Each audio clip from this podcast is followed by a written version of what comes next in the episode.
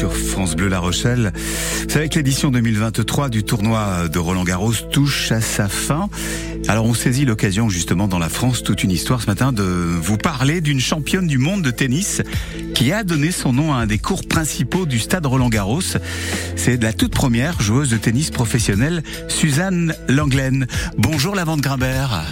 Bonjour à toutes et à tous. Oui, ce matin, direction Roland Garros pour vous parler d'une femme géniale à qui les Amélie Mauresmo et autres Serena Williams doivent beaucoup. Je veux parler de Suzanne Lenglen.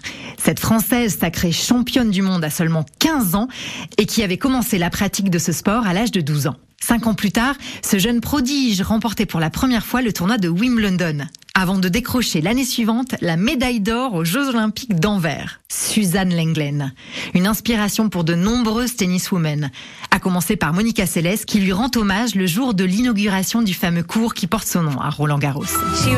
Elle était mon idole. J'ai toujours aimé son style et son sens du jeu. La Fédération française lui fait un grand honneur en donnant son nom à ce cours, car elle a beaucoup apporté au tennis féminin. Dans les années 1920, Suzanne Lenglen enchaîne les triomphes, remportant quelques 241 titres et 98% des tournois auxquels elle participe. Mais c'est sa victoire en 1926 contre la triple championne américaine Helen Wills qui achève sa starification. La rencontre est même qualifiée de match du siècle. Très largement médiatisée, Suzanne Lenglen fait la une des journaux, devient une icône, un mythe que les Français surnomment désormais la divine. Elle quitte alors son statut d'amatrice et devient la première joueuse de tennis professionnelle. C'est la première fois en France qu'une sportive s'élève au rang de star internationale. Elle sera également la première tenniswoman à porter une jupe courte plissée arrivant au niveau des genoux pour plus de liberté de mouvement.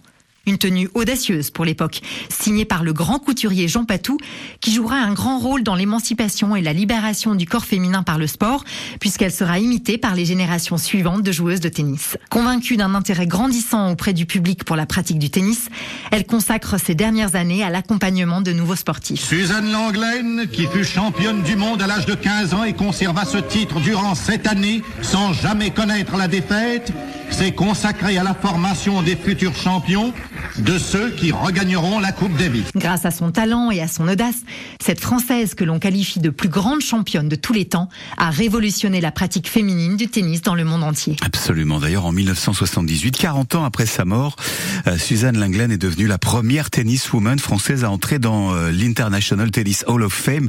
C'est ce fameux musée américain qui met à l'honneur les légendes du tennis.